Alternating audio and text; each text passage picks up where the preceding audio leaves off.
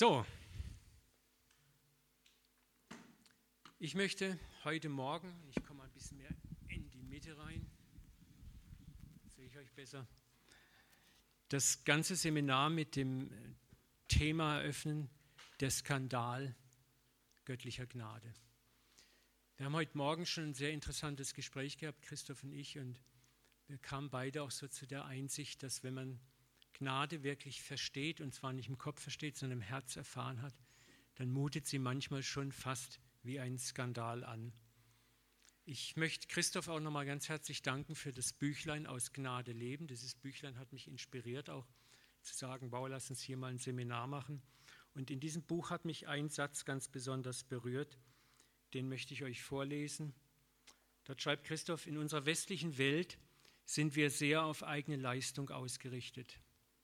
Wir alle wollen alles selber verdienen und verstehen. Der Lebensstil des Gnadeempfangens dagegen bedeutet, unverdient beschenkt zu werden. Für viele von uns ist das immer noch eine tiefe innere Herausforderung. Das hat mich sehr angesprochen. Ich glaube, an der Aussage ist mehr dran, als wir glauben. Und gerade wir im Westen, eine unserer Gnaden, die wir haben, und Gnade kann auch manchmal, wenn sie ins Extrem rutscht, negativ werden, ist diese ungeheure Disziplin, die Leistungsfähigkeit und die Kraft, diese innere Kraft, die wir besitzen, Dinge zu organisieren, Dinge hervorzubringen. Und wir haben hohe Ressourcen und wir haben einen starken Drang, uns selbst zu helfen. Und ich glaube, dass wir im Westen uns deswegen auch manchmal extrem schwer tun, Hilfe Gnade anzunehmen. Wir verehren quasi Stärke und Leistung in einem ganz außergewöhnlichen Maß. Das hat, wie gesagt, unsere Nation, unsere Wirtschaft auch weit nach vorne gebracht. Wir sind nicht umsonst das, was wir sind. Aber es gibt die Schattenseite auch da, wo viel Unbarmherzigkeit, Leistungsdenken da ist. Der Stärkere gewinnt, der Schwächere bleibt auf der Strecke. Und wenn wir das Evangelium anschauen in seinen Kernaussagen, dann ist das Evangelium anders aufgestellt. Letzte werden Erste sein. Gott hat das Schwache erwählt und nicht das Starke. Das heißt nicht, dass wir das Starke schlecht machen, schwach oder, oder doof machen wollen. Aber es geht darum zu gucken, was ist Gnade eigentlich wirklich? Was bedeutet es, Gnade zu empfangen? Jesus adressiert es zum Beispiel auch interessanterweise immer wieder bei den Pharisäern. Da gibt es diese eine Geschichte, die kennt ihr alle. Er ist im Haus eines hohen angesehenen Ratsmitgliedes, Simeon. Und dort kommt diese Frau von fragwürdigem Background rein, salbt ihm die Füße. Und alle die Männer in diesem Haus, die frommen Männer, kennen diese Frau, kennen ihre Biografie, rümpfen die Nase und denken bei sich, wie kann man sich von so einer Frau anfassen lassen? Und Jesus sagt dann was ganz Interessantes zum Simon. Er sagt, wem viel vergeben wird, der liebt viel. Also auf anderer Seite, wer viel Gnade empfängt, der liebt auch viel. Wem wenig vergeben wird, also wer nicht angewiesen ist auf Gnade, Wer es durch die Kraft eigener Disziplin, eigener Stärke auf die Reihe kriegt, liebt auch wenig. Und wir können über diesen Satz wirklich mal nachdenken und wir können auch streiten über diesen Satz. Aber den hat Jesus gesprochen. Und was er darin sagen möchte, ist eigentlich, es ist ein erstes Geheimnis der Gnade. Gnade geben und empfangen hat mit Liebe zu tun. Wenn du Gnade empfängst, wirklich empfängst, weil du spürst, du hast nichts mehr zu geben und dir wird unverdient Gnade gegeben, dann ist deine instinktive Antwort Liebe. Es ist interessant, diese Frau hat Gnade empfangen. Und es ist interessant, dass Jesus ihr offensichtlich gar nicht mal vorher begegnet ist, sondern man liest in den Evangelien nichts davon. Man liest einfach nur, dass sie in dieses Haus reinstürmt. Und offensichtlich hat sie eine distanzierte Begegnung. Sie hat gesehen, wie Jesus mit Frauen ihren Kalibers umging. Und das muss sie so berührt haben, dass Liebe in ihr geweckt worden ist. Dass sie in ihrer Liebe sogar diese Demütigung auf sich nimmt, in dieses heilige Haus zu gehen und dort Öl auszugießen über die Füße Jesu und sein, seine Füße mit ihren Haaren zu reinigen und zu trocknen. Und Jesus sieht auf der anderen Seite diese Pharisäer. Und ich bin, ich glaube, Jesus war den Pharisäern nie böse, aber er sieht, wie verrannt und verehrt sie sind. Ihre Ziele waren ja nicht unedel, ihre Ziele waren wirklich Gott zu gefallen. Das ist ja oft das, wenn wir uns auf den Weg machen, in eigener Kraft Gott zu gefallen, ich will gehorchen, ich will alles richtig machen, ich will alles okay machen, dann ist das ja nicht ein schlechtes Ziel. Nur die Bibel zeigt uns ganz, ganz klar, besonders die Evangelien, dass die Gefahr riesengroß ist, dass wir uns immer mehr in Unabhängigkeit von Gott und von Gnade hineinbegeben. Da wächst etwas in uns, eine Unabhängigkeit von Gott. Ich schaffe es ja selber, ich schaffe es ja alleine, ich kriege es selber hin, auch mit dem disziplinierten Leben, mit dem sündlos Leben. Ich sind ja relativ wenig. Und ohne es zu merken, beginnen wir ein Ranking aufzubauen, wo wir andere mit anderen Augen betrachten. Und das ist das, wo Jesus uns davor warnt. Und wo er sagt, wem wenig vergeben wird, wer nicht angewiesen ist auf Gnade, da ist die Gefahr sehr groß, sagt Jesus, dass der wenig liebt. Und wer Gnade bewusst annimmt, und ich rede hier nicht von einer billigen Gnade, so, ha, ich kann ja sündigen, tralala, hopsasa, sondern wo ich zerbrochen bin, wo ich merke, ich schaffe es nicht, egal wie ich mich anstrenge, ich scheitere, ich versage. Und trotzdem kriege ich Gnade. Das macht was mit mir. Ein bekannter Franziskanerpater hat mal gesagt, wenn du einmal in deinem Leben wirklich Gnade empfangen hast, bricht dein Vergeltungsuniversum zusammen. Nochmal, wenn du einmal im Leben wirklich Gnade empfangen hast, bricht dein Vergeltungsuniversum zusammen. Das heißt, dieses Gegenrechnen, du kannst nicht mehr. Wenn du einmal Gnade wirklich erfahren hast, das macht was mit dir. Und das weckt Liebe in dir.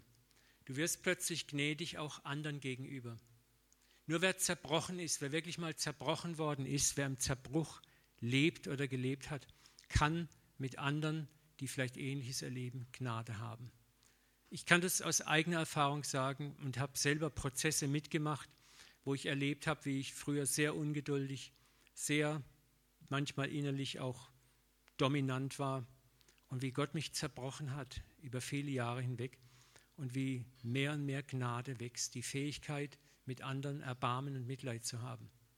Ich merke das besonders immer krass im Autoverkehr bei mir wo immer mehr Gnade wächst. Die Hand ist lange nicht mehr auf der Hupe wie früher. Okay, und wir im Westen hier vergöttern seit der Antike das Ideal der Stärke und Leistungskraft und können halt mit Schwäche wenig anfangen. Aber durch, die ganze, durch das ganze Neue Testament zieht sich eigentlich die Lehre Jesu von unserer menschlichen Bedürftigkeit. Und Gnade hat immer mit Bedürftigkeit zu tun. Da sagt Jesus, die Ersten werden Letzte sein. Durch Paulus sagt er, wenn ich schwach bin, dann bin ich stark. Ein absolutes Paradox. Ne? Wer möchte gerne schwach sein, um stark zu sein? Wir wollen doch gerne stark sein, wir wollen leistungsfähig sein. Das Geringe vor der Welt hat Gott erwählt. Wer möchte gerne gering sein? Wir möchten etwas sein. Es ist interessant, sogar König David erfuhr, als er Gott ein Haus bauen wollte, da sehe ich immer mich in der Geschichte, ich habe früher immer auch so gedacht, Papa, ich weiß genau, was du willst, wo ich noch junger Pastor war. Setz dich auf deinem Thron gemütlich hin, Uwe weiß, was du brauchst, ich mach's. Ja, und das war nicht böse gemeint. Ich, ich war so teilweise auch an meiner früheren Frömmigkeit groß geworden. Du machst was für Gott. Du bewegst was für ihn. Ich war mal in der Kirche, da hing ein, ein, ein Kruzifix, war eine evangelische Kirche. Da war Jesus am Kreuz, da stand drauf, Oben, das tat ich für dich und unten drunter, was tust du für mich? Wenn ich heute daran denke, dann denke ich, oh, damals war das für mich, ja, natürlich werde ich was für dich tun. Ne? Aber wir sehen, als David ihm das Haus bauen möchte und sein Ansehen war auch, Gott, ich möchte dir was Gutes tun, ich will dir zeigen, was ich drauf habe. Und was sagt Gott zu ihm? Nicht du baust mir ein Haus, ich werde dir ein Haus bauen. Und das kannst du als Überschrift über dein eigenes Leben setzen. Sag das mal über dein Leben. Nicht du wirst Gott ein Haus bauen mit deinem Leben, Gott wird dir ein Haus bauen. Gott wird dir dein Haus bauen. Gott wird dein Lebenshaus bauen. Gott wird deine Lebensvision bauen. Gott wird deine Träume bauen. Nicht du bist es, der baut, er baut. Und wenn du ehrlich bist, das ist so schwer loszulassen. Es ist so schwer zu sagen, was und ich, ja, was, ich muss doch auch was tun. Aber das ist Gnade, Gnade empfangen. Es scheint seit dem Sündenfall ein Zwang in uns Menschen zu sein, es Gott beweisen zu wollen, dass wir es auch ohne ihn können. Und ich glaube, das ist die Ursünde schlechthin, denn die Ursünde hat ja eigentlich ihren Grund darin, als die Schlange sagte zu Adam und Eva, wenn ihr davon esst, werdet ihr sein wie Gott. Und im Grunde genommen kann man fast alles auf diese Sünde zurückführen. Das ist der Urgrund aller Sünde. Zu sein wie Gott bedeutet ja eigentlich, ich brauche Gott nicht, denn ich habe ja alle Ressourcen in mir selber. Und Jesus sagt ganz klar, er sagt zu den Juden, äh, und da haben sie ihn ja fast gesteinigt für, er sagt, ihr seid Götter. Wir sind Kinder Gottes, wir gehören zur Familie Gottes, aber eben wir sind nicht Gott. Ja? Aber das ist das, was den Menschen vom Paradies an, als er dort in die Sünde fiel, zu sein wie Gott. Von da an zeigt sich unser von Gottes Kraft getrenntes Leben. Wir versuchen es selber zu machen, selber zu machen. Und wir, wir begreifen nicht, wie bedürftig wir von seiner Hilfe und Gnade sind. Simples Beispiel, sie flechten sich aus Feigenblättern diese Schürze, um zu zeigen, hey Gott, jetzt ist doch alles wieder okay. Wir haben was gemacht und jetzt bist doch zufrieden mit uns. Ne? Und was macht Gott? Er sagt, weg damit, ich gebe euch was, eine Bedeckung, die adäquat ist. Und er schlachtet zwei Tiere und bekleidet sie mit den Fellen. Gott ist der Handelnde.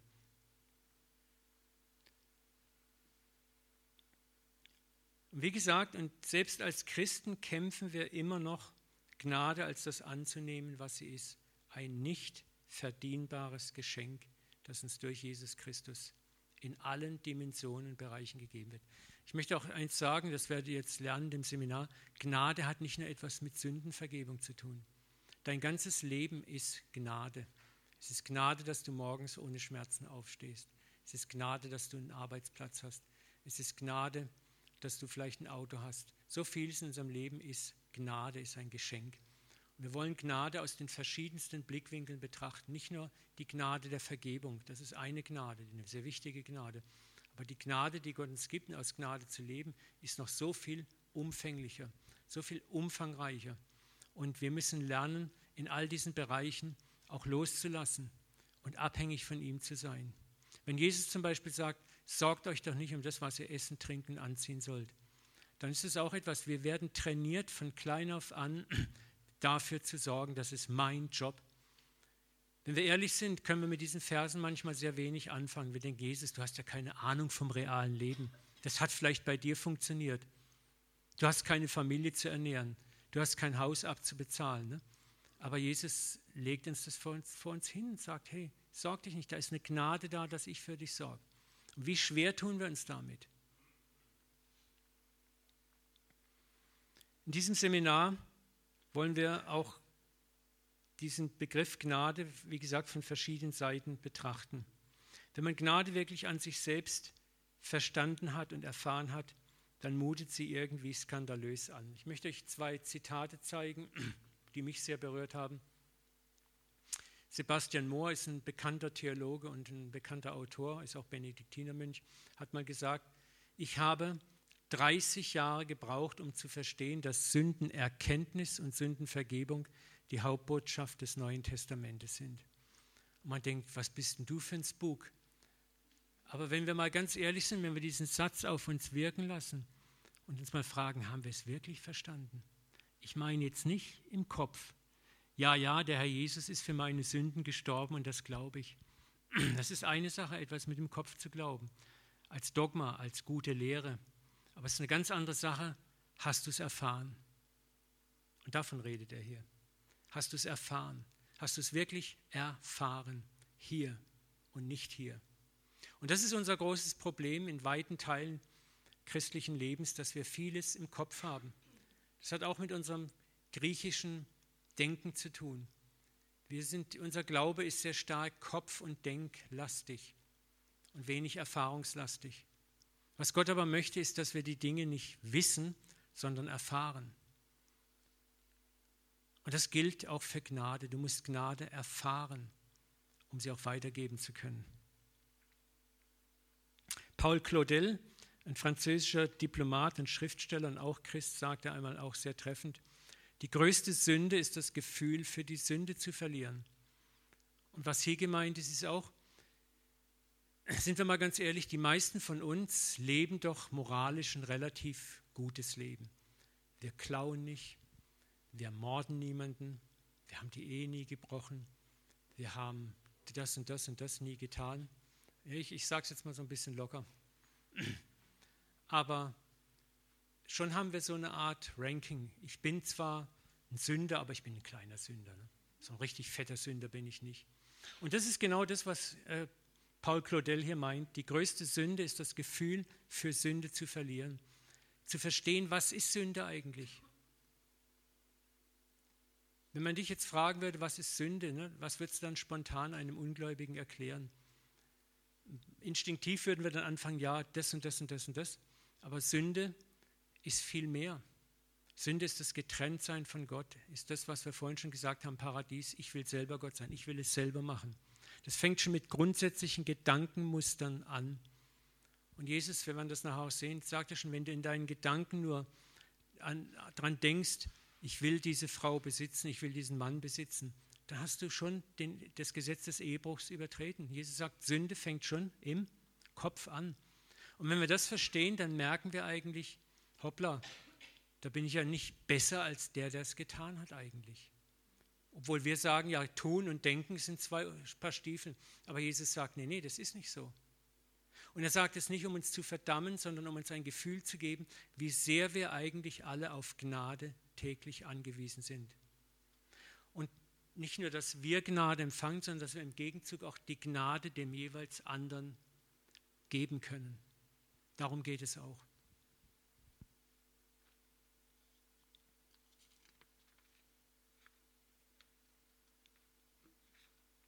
Die meisten von uns waren eben noch nie an einem Ort, wo wir das Ausmaß unserer persönlichen Schuld und unser Verlorensein wirklich verstanden haben. Ich möchte euch zwei Verse mal so präsentieren, die das für mich ein bisschen beeindruckend machen. Das Lukas 5, 8 hat scheinbar gar nichts mit Sünde zu tun. Trotzdem ist es ein interessanter Vers. Simon Petrus da Simon Petrus sah, das sah, und es ging um diesen großen Fischfang, wo ihn der Herr aufs Wasser führt und im Boot sagt, wirft ein Netz da aus und er fängt einen riesen Fischfang. Als er das sah, fiel er Jesus zu den Knien und sprach, Herr, geh von mir hinaus. Ich bin ein sündiger Mensch. Denn es war ihm ein Schrecken angekommen, ihn und alle, die mit ihm waren, über diesen Fischzug, den sie miteinander getan hatten. Was ist hier passiert? Ich meine, wenn du plötzlich, sag mal, 1000 äh, Euro auf der Straße findest, dann sagst du auch nicht, oh Herr, geh von mir hinaus, ich bin ein sündiger Mensch. Dann sagst du, Hurra, danke, Halleluja. Was ist hier passiert? Ich glaube, für einen Moment ist dieser Petrus, begegnet er nicht nur dem Menschen Jesus, sondern dem Gott Jesus. Für einen Moment wird ihm bewusst, wer da wirklich in seinem Boot ist. Paulus sagt, in Christus war die Fülle der Gottheit leibhaftig. Die gesamte Trinität war in Christus. Und für einen Moment kriegt dieser Petrus einen, einen, einen Eindruck, wer da im Boot ist bei ihm. Und es ist interessant, das Erste, was ihm, was ihm sofort passiert ist, er ist konfrontiert mit seiner Unvollkommenheit, er ist konfrontiert mit seiner Unreinheit, er ist konfrontiert mit seinem ganzen Ungenügendsein. Und das ist eine Offenbarung. Er ist bis ins Mark erschüttert. Und der erste Reflex ist, geh hinaus von mir, geh weg von mir, geh auf Distanz von mir, ist das Weglaufen wollen. Aber das ist auch manchmal nötig, um Gnade zu verstehen. Um zu, um, jetzt war er in der Lage, mal ansatzweise zu verstehen, was Gnade ist. Er hat jetzt gespürt in dem Moment, diese Distanz, die kann ich gar nicht überbrücken, das schaffe ich aus mir gar nicht. Der einzigste Reflex ist, geh weg von mir. Hast du es schon mal erlebt? Wo du dir so unwürdig vorkommst, dass du sagst, Herr, ich wäre am liebsten drei Milliarden Lichtjahre weit weg von dir. Hat jeder, glaube ich, irgendwann mal in die eine oder andere Weise erlebt. Aber das führt uns dazu, ein Gefühl für Sünde zu entwickeln. Nicht, dass wir uns darin suhlen, aber dass wir erkennen, wow, was für eine Gnade, dass wir Gnade haben. Der zweite Mann, der so etwas Ähnliches erlebt hat, war Jesaja in 6,5, als er eine offene Vision, eine Theophanie hat und Gott gegenübertritt. Und er sieht eigentlich nur den Saum des Gewandes von Gott. Und er sagt mir, weh mir ich vergehe, denn ich bin unreiner Lippen. Und Jesaja war ja wohl nun auch kein Massenmörder oder bösartiger Mensch. Und ich wohne unter einem Volk von unreinen Lippen, denn ich habe den König, den Herrn Zebaoth, gesehen mit meinen Augen. So was auch hier passiert, er kommt in diese Gegenwart Gottes und ihm wird sofort bewusst, wie ungenügend er eigentlich ist, wie ungenügend sein ganzes Volk eigentlich ist. Und das ist zunächst mal, Gott lässt es zu, um zu zeigen, hey, da ist Gnade da. Und Gott möchte, dass wir Gnade wertschätzen und dass wir Gnade lieben. Aber das ist das, was Jesus den Pharisäern sagte, wer viel, wem viel vergeben wird, der kann viel lieben.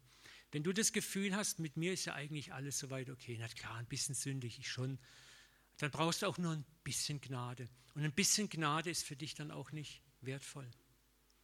Also wird Gnade für dich auch nie das Thema sein. Und folglich wirst du auch mit anderen Menschen so umgehen. Gnadenlos.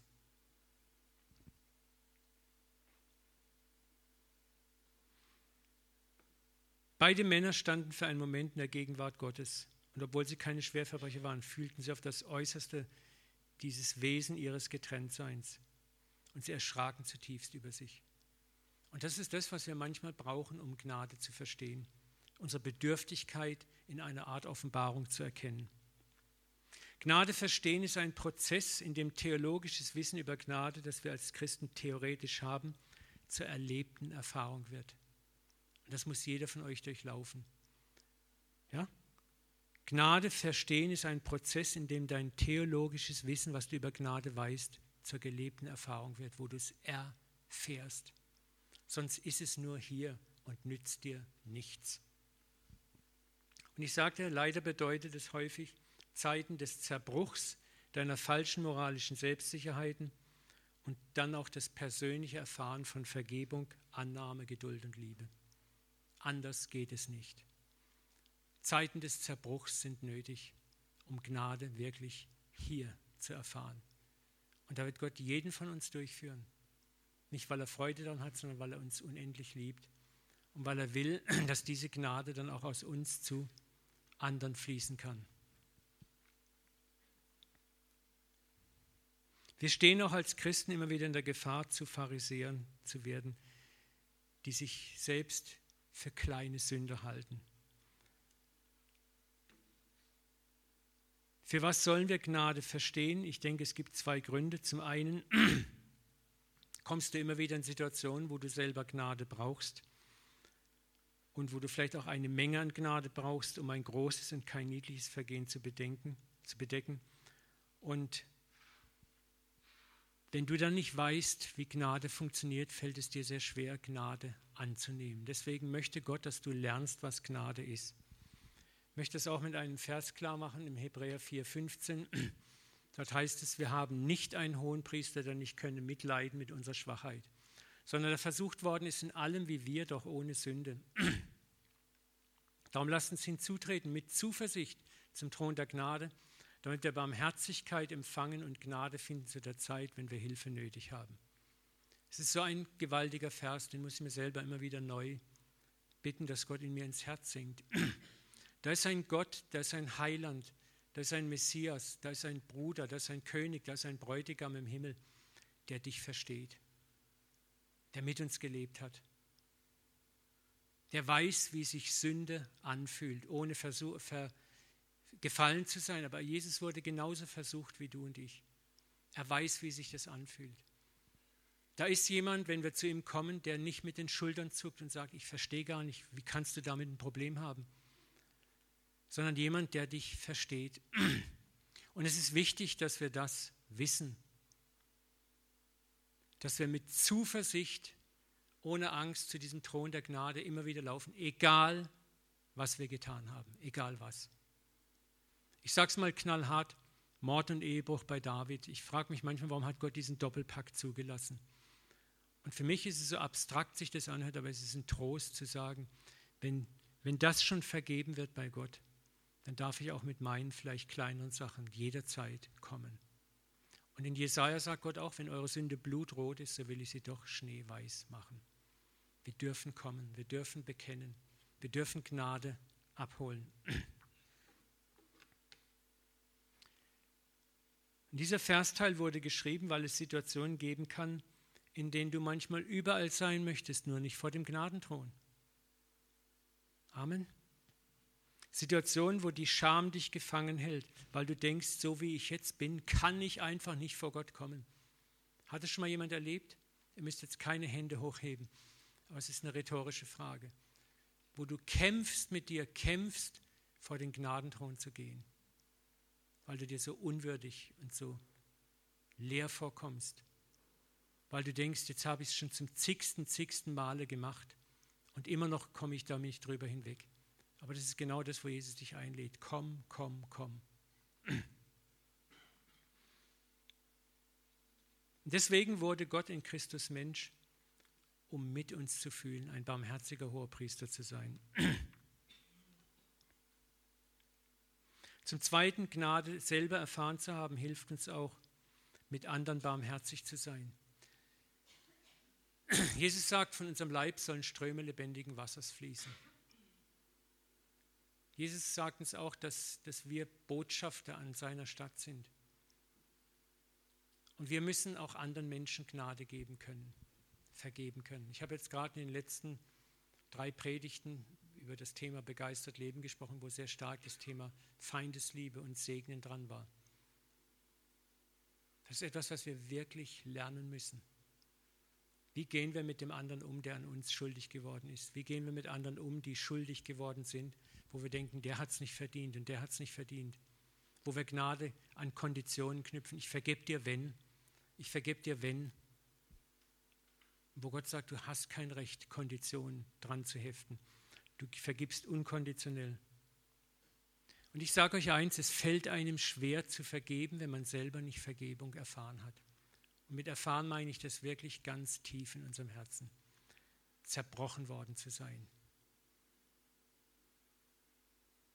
Und deswegen lässt Gott Zerbruch in unserem Leben zu. Lässt zu, dass wir seine Gnade erfahren, damit wir selber Menschen der Gnade werden. Und das bin ich zutiefst überzeugt, wird diese Welt draußen erschüttern. Gnade gibt dir etwas, das du nicht geben kannst und auch gar nicht hast und nicht geben kannst. Und Gnade gibt es im Überfluss, bis du überwältigt und geheilt bist. Und hier ist der erste Skandal von Gnade. Petrus fragt Jesus einmal, wie oft muss ich vergeben? Reicht es siebenmal? Und siebenmal ist eigentlich schon, je nachdem, was, was Sache ist, ganz schön viel. Ne? Und Petrus denkt ja wohl auch an einen Vers aus den Sprüchen, wo es auch mit siebenmal so abgehandelt wird. Aber Jesus sagt was Interessantes. Er sagt nicht siebenmal, sondern siebenmal, siebzigmal. Das ist 490 Mal. Die Frage ist, warum so eine überfließende Vergebung? Warum so ein Überschuss an Vergebung? Warum so viel, Jesus? Habt ihr euch das schon mal gefragt, warum so viel? Und es geht ja nicht darum, 490 Mal im Leben sollst du vergeben, das wäre dann wenig, sondern pro Fall, pro Mensch, pro Situation. Für mich war die Antwort irgendwann klar weil diese Menge an Gnadenvergebung nötig ist, um in der Gerechtigkeit zu wachsen. Wer ist länger als 30 Jahre Christ hier im Raum? Kann ich mal Hände sehen? Das sind doch einige. Wer ist länger als 20 Jahre Christ? Das sind auch einige. Wer von euch, und jetzt braucht ihr keine Hände heben, kämpft immer noch mit Charakterschwächen? Ich habe schon ein paar Reflexe gesehen. So. Ich glaube, da, da sind ganz viele Hände. Da ist niemand ausgenommen von. Wie wirst du damit fertig? Durch Gnade. Indem du wieder und wieder und wieder und wieder und wieder und wieder kommst. Es ist erschütternd, aber das ist genau das, wie Gnade funktioniert. Das ist das, was wir nicht wahrhaben wollen. Wir möchten gerne durch Disziplin und eisernes Dranbleiben selbst überwinden. Und dann können wir uns die Merite selber an die Brust heften und sagen, ich habe es geschafft, ich habe überwunden. Und dann können wir gleichzeitig auf den anderen herabgucken, der nicht so diszipliniert ist wie ich. Aber wenn dir diese Scheißdisziplin fehlt, wenn du sie einfach nicht hinkriegst, dann siehst du ganz schön alt aus. Und dann bleibt dir nichts anderes übrig als Gnade. Und das ist exakt dem Paulus passiert, wo er sagt, ich habe da so einen blöden Satansengel, der mich mit Fäusten schlägt. Und ich habe dreimal zum Herrn geschrien, nimm das fort von mir. Geht es euch auch so, wo es Dinge gibt, wo du sagst, Herr, nimm das doch endlich weg von mir? Und was hört Paulus? Lass dir an meiner Gnade genug sein, denn meine Kraft ist in dem Schwachen mächtig. Das ist Gottes Cure. Lass dir an meiner Gnade genug sein. Und Paulus sagt was Interessantes, warum ihm dieser Engel gegeben worden ist, damit er sich nicht überhebt. Und wenn du mal Paulus studierst, dann wirst du merken, dass er eigentlich schon so ein bisschen ein hochnäsiger, cholerischer Typ war, ungeduldig. Und dass Gott bei ihm da schon mal die Klammer ansetzen musste, ihn auch Demut auf eine gewisse Weise zu lehren. Ich glaube, Paulus wäre mit seiner Arroganz durch die Decke, wenn dieses, diese Not, was immer sie ist, von ihm einfach weggenommen wäre. Und manchmal ist es so, wenn bestimmte Charakterschwächen von uns einfach blub, ich bete einmal weg ist es, dann werden wir arrogant. Und Gott sagt, ich möchte, dass du, ich will nicht, dass du immer so bleibst, aber ich will, dass du in einem Prozess der Demut, des Zerbruchs, der Demütigung, des immer wieder zu mir kommens, des bewusst Gnade empfangen, Tag ein, Tag aus, dass du darin weich gespült wirst, dass dein Herz weich wird, dass dein Herz zerbrochen wird und dass du fähig bist, eines Tages dann auch anderen Menschen genau dieses Maß an Gnade zu geben, weil du spürst, ich habe es ja selber gebraucht. Das ist der Grund, warum wir so viel Gnade brauchen. Warum Gott mehr Interesse hat, etwas in einem Prozess durchzuziehen, als in dieser Instant-Geschichte. Ich habe das schon hundertmal erzählt. Ich, hab, ich war am Anfang meiner pastoralen Karriere, war ich fast computerspielsüchtig. Ich hatte so ein Ego-Shooter-Spiel, das, das habe ich immer gespielt und ich hab, bin fast nicht weggekommen davon. Ich habe mich geschämt. Ich, dachte, Mensch, ich bin doch jetzt Pastor und ich kann doch hier nicht während meiner Arbeitszeit rumzockern. Und ich habe dieses Spiel zehnmal vernichtet, zehnmal wieder neu gekauft. Ne? Und ich habe Tränen geweint, geschrien zu Gott und habe mir gewünscht, dass es Peng macht und jetzt kommt die Erleuchtung und weg ist. Ne? Und ich bin, es war immer wieder hinfallen, aufstehen, hinfallen, aufstehen, hinfallen. Es war demütigend. Es war demütigend. Aber dann war plötzlich, es war ungefähr so nach einem Vierteljahre, bei Spiel Nummer 10, ohne irgendwie, dass eine Vorankündigung kam, dass eine Leuchtschrift am Himmel kam oder ein Lichtblitz. Es war weg. Es war einfach weg. Es hat mich nicht mehr gejuckt. Bis heute habe ich nicht mehr ein, das ist jetzt auch fast 20 Jahre her, äh, nee, 15 Jahre her, nicht mehr ein einziges Computerspiel gespielt. Nicht, dass ich Angst habe oder nicht darf oder nicht dürfte. Es juckt mich nicht mehr. Es interessiert mich überhaupt nicht. Ich, ich finde es auch nicht schlimm, wenn jemand Computerspiele spielt, egal was. Das ist völlig okay. Mir hat es nicht gut getan damals, das war mein Problem. Das ist nicht, dass es generell schlecht ist. Ich hoffe, ihr versteht, was ich meine. Aber Gott hat es zugelassen, dass ich über einen Prozess des Zerbruchs daraus gekommen bin. Aber ich kann heute Erbarmen haben mit Menschen, die da festhängen. Ich richte nicht leichtfertig, weil ich selber da drin gefangen war. Und ich habe Hoffnung, kann auch sagen, pass auf, da ist Hoffnung. Komm immer wieder zum Papa, geh immer wieder zum Vater, geh immer wieder zu Jesus. Er bitte Vergebung, es ist reichlich Gnade bei ihm. Und die Gnade wird schließlich über das Gericht triumphieren. Die Gnade wird dich frei machen. Wenn wir nachher lesen diesen Vers. Ne? Gnade macht uns frei. Und dafür lässt uns Gott siebenmal, siebzigmal auch Vergebung erlangen und wir sollen sie auch geben. Wir brauchen das. Schau mal, wie viele Menschen gibt es in deinem Leben, die dich voll abnerven? Jeder hat so seinen lieben intimen Feind, wenn ich den schon sehe. Aber Gott sagt, du wirst ihn nicht dadurch ändern, indem du immer gegen sein Schienbein trittst oder sagst, jetzt kriegt es wieder voll die Kanne, sondern indem du ihm vergibst. Wieder und wieder. Es ist hart, ich weiß. Aber das ist der Weg, den Gott uns vorschreibt. Und dort wirst du Menschen transformieren auf Dauer. Und das ist nicht leicht. Das ist nicht leicht. Aber Gott ist auch mit uns.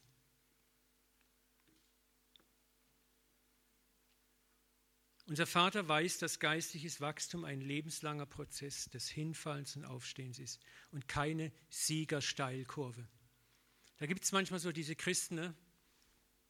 Wie Superman, das ist das Gefühl, die haben nie ein Problem und alles gelingt ihnen und die sind ja absolut mega super toll.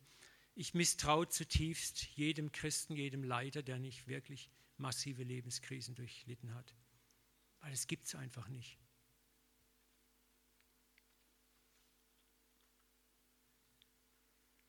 Aber dieser Gedanke an sein hohes Maß an Gnade verunsichert auch leider viele Christen. Viele haben Angst und es schießt sofort der Gedanke des Gnadenmissbrauchs nach oben. Sicher eine berechtigte Angst.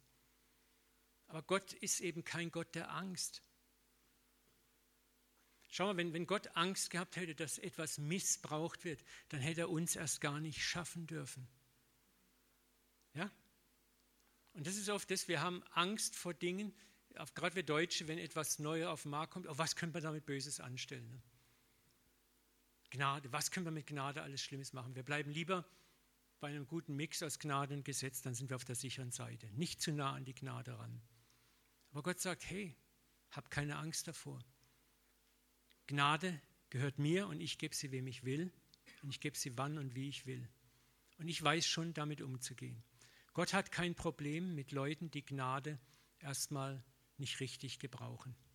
Er weiß, wie er sie kriegt. Immer wieder stelle ich in Gesprächen fest, wie sehr selbst Christen, die an die Bibel glauben, Gottes Gnade limitieren, begrenzen. Viele Christen haben mehr Angst vor der Gnade, anstatt sie anzunehmen. Sie ist ein unverdientes Geschenk. Und ich sage dir nochmal, der Vater kann sich sehr wohl gegen die durchsetzen, die Gnade missbrauchen. Es gibt Gnadenmissbrauch, der ist einfach aus Dummheit geschieht, aus Unerfahrenheit, weil man es noch nicht besser kann und nicht besser versteht. Und es ist einfach Lernen. Und dann gibt es Gnade natürlich auch aus, aus einer gewissen Berechnung, Gnadenmissbrauch. Und da kann Gott sich zur Wehr setzen. Ananias und Sapphira sind gestorben, als sie gelogen haben. Ich kann es nicht erklären, warum. Aber offensichtlich war die Präsenz Gottes so stark in diesem Moment, in diesem Zeitabschnitt, so stark da. Und Gott sagt, hey, es ist gar nicht, dass er jetzt als der böse Gott reinschlägt, aber wir leben auch in einer Kausalität, Ursache und Wirkung. Wir werden nachher sehen, dass Gott auch ganz klar sagt, dass wir uns eigentlich selber bestrafen. Du musst, dir keine, du musst dir keine Sorge machen, ob Gott ein Problem hat mit zu viel Gnade. Kipp es mal ganz weit weg und spring in dieses Meer der Gnade hinein. Aber wir versuchen oft, den Platz Gottes selber einzunehmen, auch hier wieder, und zu bestimmen, wer kriegt Gnade, wie lange kriegt jemand Gnade, unter welchen Umständen dürfen wir Gnade geben. Und damit landen wir wieder bei den Schriftgelehrten, die für Jesus immer gerne einen genauen Haushaltsplan erstellt hätten, wem er bitte schön Gnade zu geben hätte und wem nicht. Lass das. Du hast kein Recht dazu.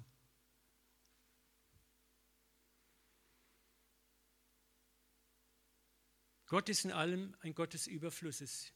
Ich weiß nicht, ob du das schon mal gewusst hast. Zwei Prozent der Sonnenenergie treffen auf die Erde. Der Rest verschwindet im All.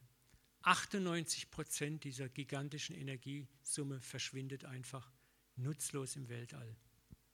Was für ein Verschwand. Das ist ein Bild dafür, wie Gott wirkt. Jesus hat auf der Hochzeit zu Kana 500 Liter Wein hergestellt. So viel kannst du gar nicht trinken in der Hochzeit. Ne? Aber er ist ein Gott der Verschwendung. Er hat Brot in einer Menge vermehrt, dass zig, zig Körbe voll übrig blieben. Gott liebt es, im Überfluss zu geben. Gott ist nicht der Pinser, der Rechner und auch nicht mit Gnade.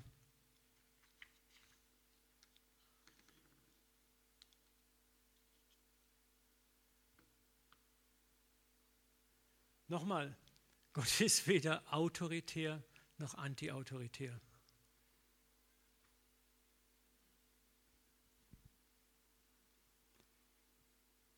Er muss dir nicht drohen, aber er lässt dich auch nicht so, wie du bist. Er will, dass du aus Liebe ihm nachfolgst und er will, dass du etwas lernst. Ich kann, indem ich jemanden bedrohe, jemandem Angst einjage, mit Konsequenzen scheuche, zu einem bestimmten Verhalten zwingen. Aber was passiert mit demjenigen? Er wird so lange dieses Verhalten exerzieren, solange ich meine Drohungen aufrechterhalte. Aber was will ich denn wirklich? Was willst du denn wirklich von deinen Kindern oder von deinem Ehepartner? Willst du, dass dein Ehepartner oder deine Kinder dir nur gefällig sind, solange du ein Drohpotenzial in der Hand hältst und aufrechterhältst? Oder willst du nicht vielmehr, dass sie aus Verständnis und aus Liebe dir nachfolgen?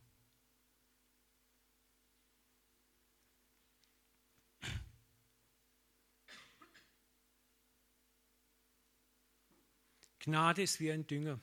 Wenn du zu wenig oder sparsam damit gibst, wächst deine Aussaat nur sehr schwach. Ich möchte euch ein Beispiel geben. Die verlorenen Söhne aus Lukas 11. Der Jünger sagte zu seinem Vater, ich möchte schon jetzt einen Teil der Erbschaft haben, der mir zusteht. Da teilte der Vater seinen Besitz auf unter seine Söhne.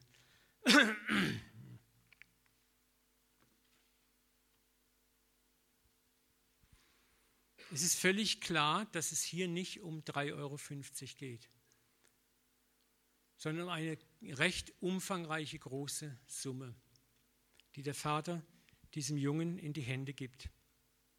Und der Vater in diesem Gleichnis war sich völlig bewusst, welches Missbrauchspotenzial er hier in die Hände dieses Kindes legt. Der Vater wusste genau, was passiert. Als er das Geld in die Hand nahm, diesen Batzen Geld in den Sohn rüberschub, wusste er, Geld ade, tschüss. Das sehe ich nie mehr wieder. Aber wisst ihr, was der Vater noch wusste?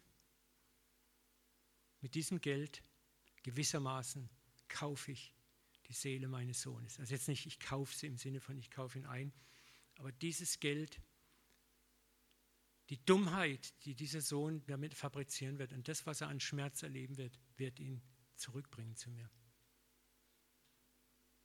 Wisst ihr, das ist für mich Gnade. Gott gibt dir Gnade und was passiert zunächst mal mit Gnade? Wir missbrauchen sie. Ich kriege Gnade und ich sündige wieder. Ich kriege Gnade, ich sündige wieder. Ich kriege Gnade, ich sündige wieder. Geht mir oft so. Aber was passiert auch?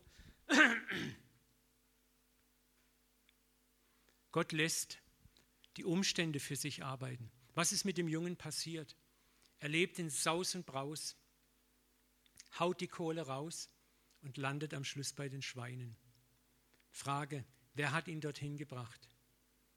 Der Vater oder er selber? Er selber. Der Vater musste gar nichts machen. Paradoxerweise musste der Vater ihn nur erlauben, in eine Situation reinzukommen, wo er etwas lernen kann. Das ist auch Gnade. Und deswegen gibt Gott ein Übermaß an Gnade, weil er weiß, durch ein Übermaß an Gnade werden wir zu Lernenden. Und Gott macht sich keine Sorge, ob das Experiment gelingt oder nicht. Der Vater wusste, dass der Return dieses Missbrauchs an Geld am Ende das neue Leben, die Herzensumkehr seines Sohnes sein würde. Ein Gewinn, der zigmal wertvoller ist als das Geld, was er investiert hat. Übertragen wir das Ganze mal auf Gott. Er weiß ganz genau, wie viel Gnade er dir und mir zuwenden muss. Und für einen Außenstehenden sieht es manchmal aus wie reine Geldverschwendung, Gnadenverschwendung. An dem ist doch Gnade verloren. Und Gott sagt, nee, das sieht vielleicht für dich so aus. Und oft wird die Gnade erstmal regelrecht missbraucht, nicht benützt. Hat Gott ein Problem damit? Ich glaube nicht. Gott weiß, dass es für bestimmte Dinge einen längeren Reifeprozess gibt, bis die Umkehr erfolgt. Und er hat die Kraft, die Ausdauer und den Nerv, das mit uns durchzuziehen. Und es sind dann oft in dem Moment, treten die auf den Plan, die vor Gnadenmissbrauch warnen, die Gnade nur an sehr enge Bedingungen knüpfen. Ihnen ist dieses Maß an Gnade eher verdächtig. Und das ist die andere Person in diesem Gleichnis, der ältere Sohn.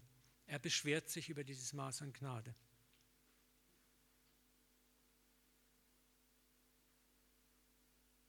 Und er ist derjenige, der eigentlich sagt, ich werde mich selber anstrengen, ich werde alles richtig machen. Und er macht auch alles richtig. Aber was passiert mit ihm? Er kennt seinen Vater nicht, er kennt seinen Bruder nicht. Sein Herz ist hart wie Stein. Er ist eigentlich ein verbitterter Mensch geworden, der bitter darüber ist, dass er sich den Hintern aufreißt, hart rackert und arbeitet. Und dieser Gauner, dieser Taugenichts, dieser Nichtsnutz kommt jetzt nach Hause und kriegt es einfach hinten wieder reingeschoben. Man kann das ja sogar ein Stück weit verstehen.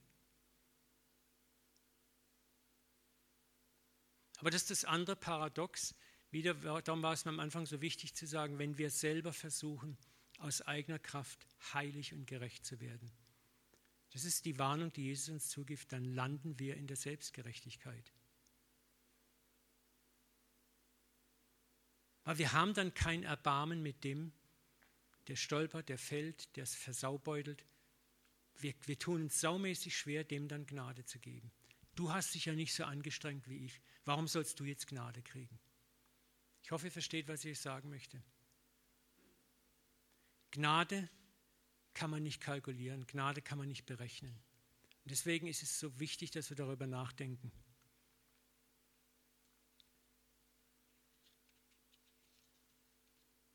Und der Vater sagt, hey,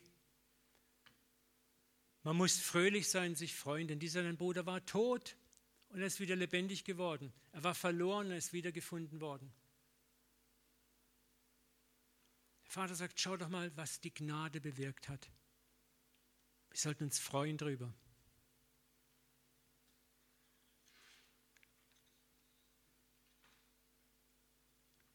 Und nochmal, wir dürfen nicht übersehen, in dem Gleichnis ist die Gnade nicht billig. Der Sohn leidet wie das Tier, der Junge. Der lernt aus den Umständen. Und das ist nicht so, wenn wir Gnade Juche, Juche missbrauchen, dass, es, dass Gott einfach reinschiebt und alles ist okay. Da sind Konsequenzen. Wir leben in einem Universum, das Gott kausal geschaffen hat, sprich Ursache und Wirkung. Wir werden die Folgen ernten. Aber es geht hier nicht um Bestrafen, sondern es geht darum, dass wir aus den Folgen etwas lernen, dass wir lernen, so geht es nicht. Und der Sohn, der Junge, kam an einen Punkt, wo er sagte, mein Lebenskonzept geht nicht auf. Ich begreife jetzt langsam, dass das Konzept meines Vaters das Richtige war. Und er kam selber auf den Trichter.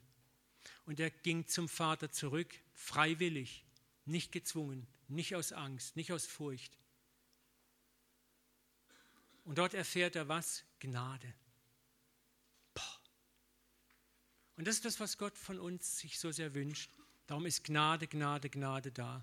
Er möchte, dass wir freiwillig zurückkommen.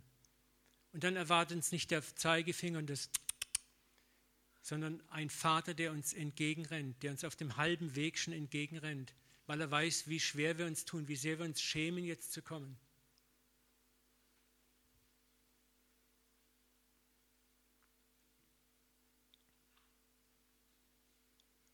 Und wie gesagt, dem Älteren ist die Gnade fremd und es gibt viele andere, denen Gnade einfach suspekt ist.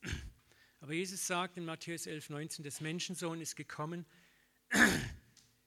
der isst und trinkt, da sagen sie, siehe, wie ist dieser Mensch ein Fresser und Weinsäufer, der Zöllner und Sünder Freund. Das war der Vorwurf, den Jesus sich gefallen lassen musste. Hey, du benimmst dich nicht, wie man sich als Christ, als Gläubiger benimmt. Du gibst dich mit den falschen Leuten ab. Aber was sagt Jesus? Doch ist die Weisheit durch ihre Kinder gerechtfertigt worden. Jesus sagt, schau doch mal an, was durch meine, mein Tun an Frucht hervorkommt. Hardcore-Sünder kehren um, ändern ihr Leben. Dadurch, dass ich mit ihnen Gemeinschaft habe, dadurch, dass ich sie liebe, dadurch, dass ich sie annehme, dadurch, dass ich mit ihnen auf Augenhöhe gehe. Ich gehe nicht auf Augenhöhe mit ihrer Sünde, aber ich gehe auf Augenhöhe mit ihrem Sein. Ich erinnere sie daran, wer sie wirklich sind. Ich erinnere sie an ihr Menschsein, an das ursprüngliche Bild, das der Vater in sie hineingelegt hat. Das tue ich.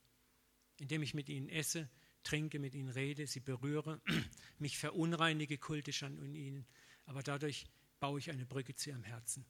Seht doch bitte die Früchte an. Und das ist das, was Gott uns zuruft. Seht die Früchte der Gnade an.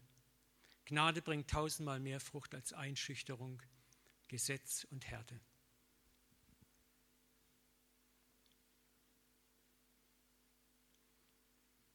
Was ist denn die Frucht jener, die Gnade andauernd limitieren, die immer nur Angst, Gericht und Schrecken verbreiten, die Gnade nur gegen Leistung gewähren und Gnade zur Handelswahr machen?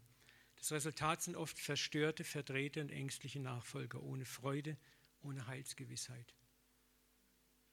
Oder genauso hartherzige, verbiesterte Christen, die andere genauso hartherzig machen. Jesus hat mal was Krasses gesagt zu den Pharisäern. Wehe euch, ihr Gesetzlehrer, ihr Pharisäer, ihr Heuchler, ihr reist über Land und Meer, um einen einzigen Menschen für euren Glauben zu gewinnen. Und wenn ihr ihn gewonnen habt, macht ihr aus ihm einen Anwärter für die Hölle, doppelt so schlimm wie ihr selbst. Wenn wir gnadenlos sind und versuchen, andere Menschen durch Gnadenlosigkeit und Gesetzlichkeit für den Glauben zu gewinnen, reproduzieren wir uns in ihnen selber. Und Gott will das nicht.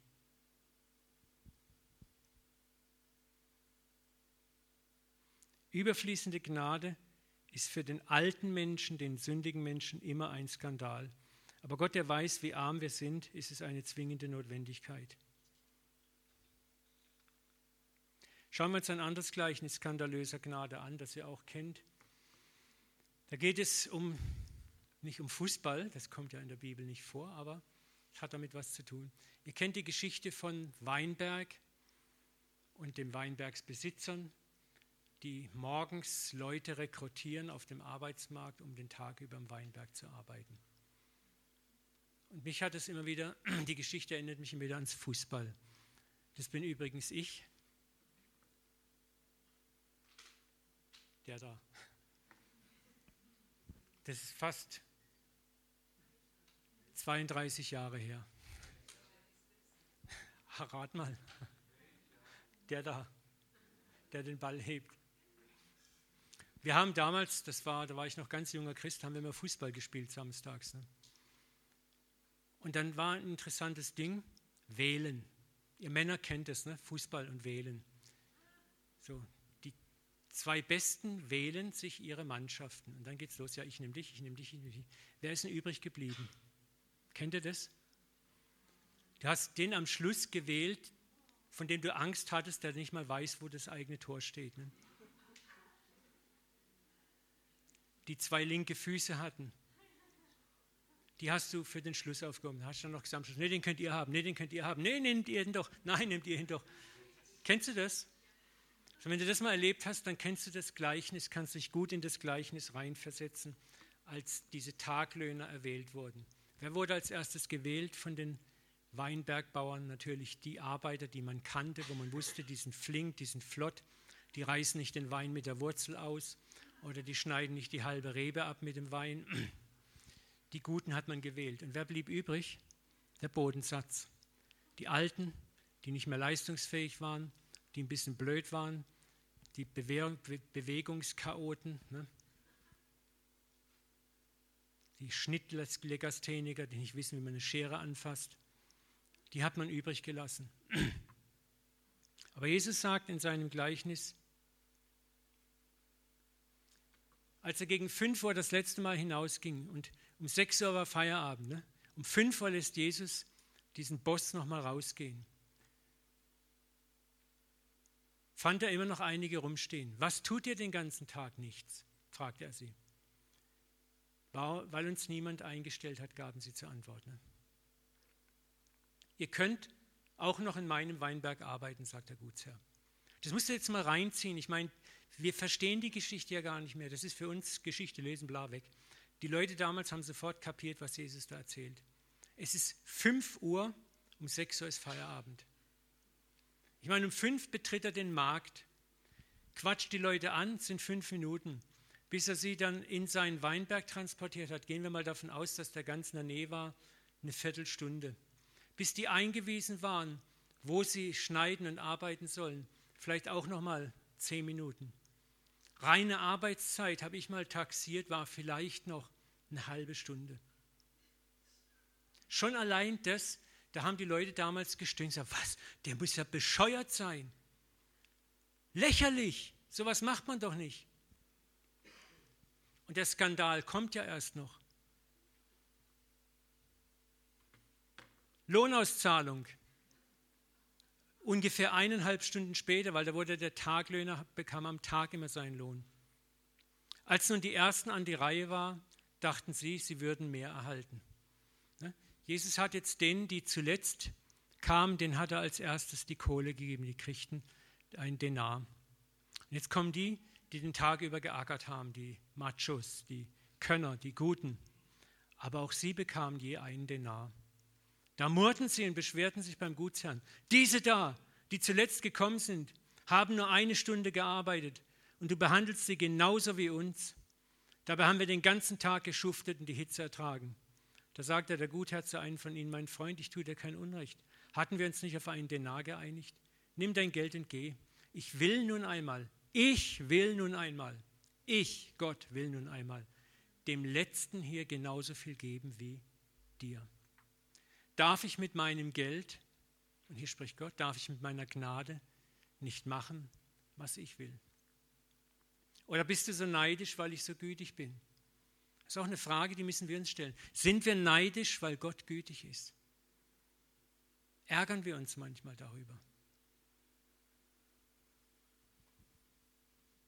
So wird es kommen, dass die Letzten die Ersten sind und die Ersten die Letzten. Das ist das Paradox im Reich Gottes. Gott ist durch und durch paradox. Das Gleichnis richtet sich so frontal gegen unser Denken. Es zertrümmert dieses Rechnen. Weil hier sagt Gott ganz klar, hey, ich gebe meine Gnade, wem ich will, wann ich will, wie ich will. Wir können Gnade nicht verdienen. Da müssen wir aufpassen. Das, das ist hier, was Jesus sagt. Sei vorsichtig, wie du denkst, wie du auch anderen gegenüber denkst. Ich denke anders mit meiner Gnade. Und ich gebe sie skandalös raus. Und das kannst du auch nur verstehen, wenn du vielleicht selber mal bei denen warst, die am Rand stehen wenn du eine Lebenssituation erlebt hast, in der du selber auf Gnade angewiesen warst. Glaubst du, die waren bestimmt in der Lage, die diesen Lohn, diesen vollen Lohn bekommen haben, auch gnädig zu sein, weil sie es erfahren hatten an sich selber. Während die anderen, die auf sich selber gesetzt hatten, die selber stark waren, kannten Gnade nicht. Sie haben sofort negativ reagiert und sagen, das ist ungerecht. Und menschlich gesehen kann man ihnen nicht böse sein, überhaupt nicht. Aber das ist eben das, was Jesus damit klar machen will. Gnade ist ein Skandal.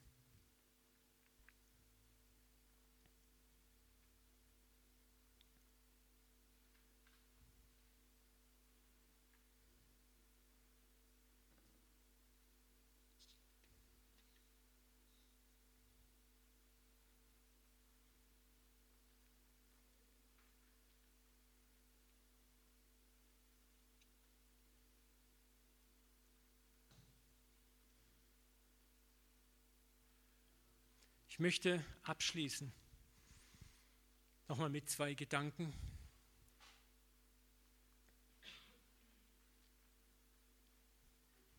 über den Gnadenmissbrauch. Bitte mach dir keine Sorgen, dass Gnade missbraucht werden könnte. Wenn du sie missbrauchst, absichtlich, vorsätzlich, berechnend, um einfach in deinen schlechten Lebensmustern mit Absicht weiterzuleben. Dann muss Gott noch nicht mal etwas machen. Lies mal diesen Vers hier, Jeremia 2,19. Du strafst dich selbst mit deiner Bosheit. Du strafst dich selbst mit deiner Bosheit. Du züchtigst dich selbst mit deinem Abfall und sollst erfahren und einsehen, wie böse und bitter es ist, dem Herrn deinen Gott zu verlassen und mich nicht zu fürchten, spricht der Herr der Herrscher.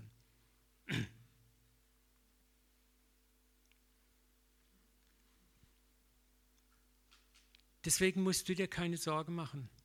Auch wenn du jemandem vergibst und Gnade gibst und du siehst, er kann mit der Gnade nicht umgehen.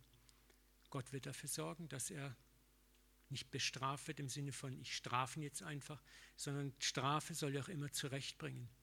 Er wird Konsequenzen erfahren, die ihn früher oder später zum Umdenken führen können. Deswegen sagt Jesus auch, wir sollen die Vergeltung nicht selber in die Hand nehmen. Wir machen so viel kaputt, wo wir selber versuchen, andere Menschen zu bestrafen, wo wir versuchen, Gnade konditionell zu geben. Weil wir meinen, wir können den Leuten schon damit helfen, aber wir helfen ihnen nicht. Jede Form von Drohung, Einschüchterung, von Bösartigkeit, damit kannst du einen Menschen vielleicht zwingen, in ein gewisses Verhalten reinzwingen. Aber dafür musst du immer wieder Nachschub geben, immer wieder Nachschub geben. Du wirst den Menschen nicht wirklich verändern. Und das weiß Gott auch. Gott hat ein Interesse, Menschen zu gewinnen, indem er sie an sich zieht. Und dazu lässt er auch mal zu, dass wir in unser Verderben reinrennen, den Schmerz des Verderbens spüren, den Schmerz der Sünde spüren. Und da müssen wir uns keine Sorge drum machen. Deswegen müssen wir Gnade nicht limitieren. Wenn jemand Gnade, Gott weiß ganz genau, ob jemand Gnade missbraucht. Denk doch mal an die zehn aussätzigen Leprakranken. Jesus heilt alle. Und was passiert? Wer kommt zurück? Einer. Und das ist ein Samariter. Hat Jesus gesagt, so ihr, ihr Hunde, ich nehme die Heilung wieder zurück in Jesu Namen. Ne? Nicht. Gott hat kein Problem mit seiner Gnade. Er weiß, dass sie auf eine andere Art und Weise ins Lernen reinkommen werden.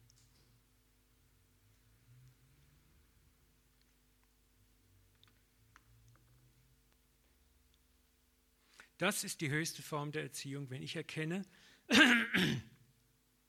dass der Sünder all den Schaden, den er leidet, sich selber zugefügt hat. Und wenn er dann aus dieser Einsicht mit seinem Herzen umkehrt, weil er seine Torheit erkennt. Und das ist dem verlorenen Sohn passiert. Und Jesus erzählt diese Gleichnisse exemplarisch, um uns etwas fürs Leben zu lernen. Ich möchte euch zwei Zitate mal noch zum Schluss mitgeben von John Milton. Wer mit Gewalt überwindet, hat nur die Hälfte seiner Feinde wirklich überwältigt. Wer mit Gewalt überwindet, hat nur die Hälfte seiner Feinde wirklich überwältigt. Und Hannah Withold Smith bringt es auf den Punkt, das wahre Königreich. Sein Sieg muss inwendig sein, bevor es äußerlich sichtbar wird. Es, das Königreich, sucht Zugang zum Geist und nicht Kontrolle über Leiber, also über Äußerlichkeiten. Kein Triumph befriedigt dieses Königreich Gottes, außer wenn es ein Herz gewinnt. Nicht den äußeren Menschen der Augendienerei betreibt. Kurzum, wo Gott wirklich regiert, will er regieren, weil ihn Menschen aus tiefster Überzeugung und Freiwilligkeit regieren lassen und nicht als gewaltsam überwältigte Sklaven.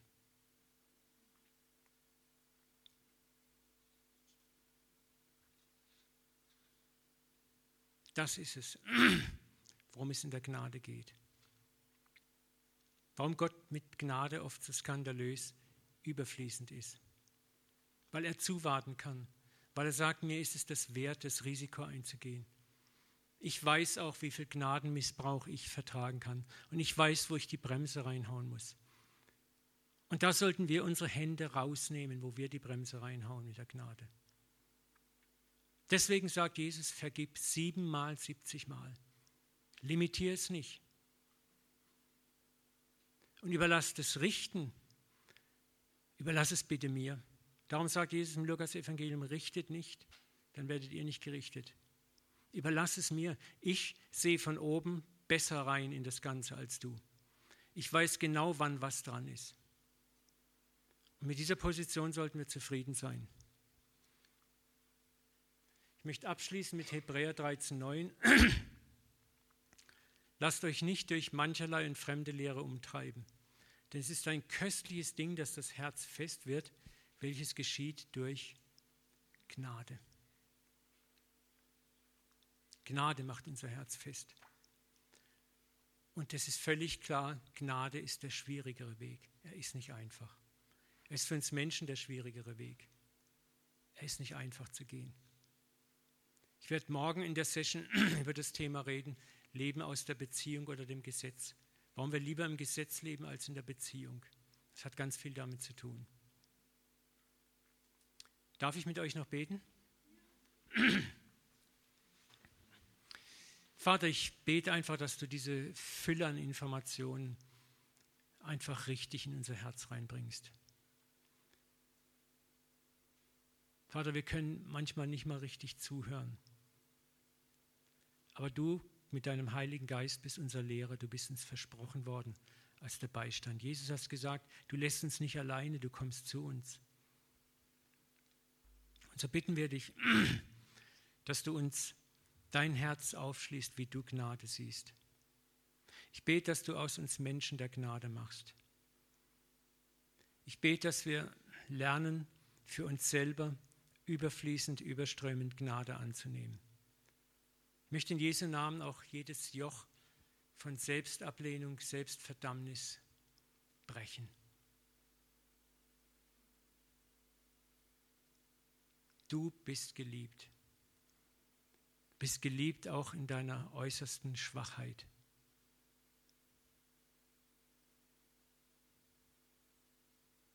Vater, zerbrich jedes Joch von Selbstablehnung. Zerbrich jede Fluchttendenz, wo wir vor dir davonlaufen möchten, weil wir uns schämen, vor dich hinzutreten. Ich bitte dich, Heiliger Geist, dass du heute Morgen Herzen mutig machst, umzukehren zum Thron der Gnade zu laufen, zu Jesus, wo überströmende Gnade ist. Danke, Jesus, dass du auf dem Gnadenthron sitzt. Danke, dass du so überströmend gnädig bist. Dass wir immer wieder kommen dürfen. Dass du gesagt hast, wer zu mir kommt, den werde ich nicht hinausstoßen. Und wenn deine Sünde blutrot ist, werde ich sie schneeweiß waschen.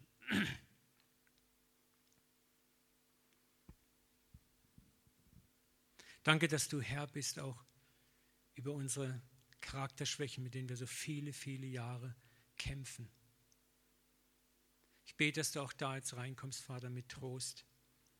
Ich bete, dass du heute Morgen vielen hier im Raum zusprichst, lass dir an meiner Gnade genügen. Denn meine Kraft ist in deiner Schwachheit mächtig. Vater, hilf uns, unseren Stolz zu beugen, es vielleicht anzunehmen, dass wir mit manchen Dingen einfach kämpfen müssen, damit wir selber demütig, erbarmend und barmherzig mit anderen werden. Dass den Hochmut von Paulus nicht anders kleinkriegen können. Vater, und so hilf uns auch, das zu akzeptieren und immer wieder zu kommen und auch darauf zu vertrauen, dass der Tag kommt, wo du entscheidest, jetzt ist es durch. Jetzt ist es durch. Aber bis dahin, Vater, lass uns mit Zuversicht, auch hier mit Zuversicht, zum Thron der Gnade kommen und immer wieder neue Vergebung empfangen. Lass uns demütig sein, Vater. Und ich bete, Vater, dass du in diesen Tagen neu ein Herz in uns kreierst, das fähig wird, anderen Menschen Gnade zu geben. Das fähig wird, unsere Feinde zu lieben das fähig wird, sich mit dem Gericht zurückzuhalten, das Richten und Beurteilen dir zu überlassen. Und immer wieder zu erkennen, deine Gnade ist um so vieles größer. Und du richtest nicht hin, du richtest her, Vater. Dafür danke ich dir. Ich bete, dass du uns jetzt auch die Pause segnest, Vater, dass wir Entspannung finden jetzt, gute Gespräche haben werden. Erfrischung finden und wollen auch jetzt schon den Nachmittag unter deinen Schutz stellen. In Jesu starken Namen beten wir. Amen. Amen. Amen.